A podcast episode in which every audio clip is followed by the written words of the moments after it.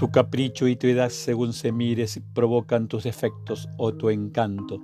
Te aman por tu encanto o tus defectos, pues tus defectos en encanto mudas.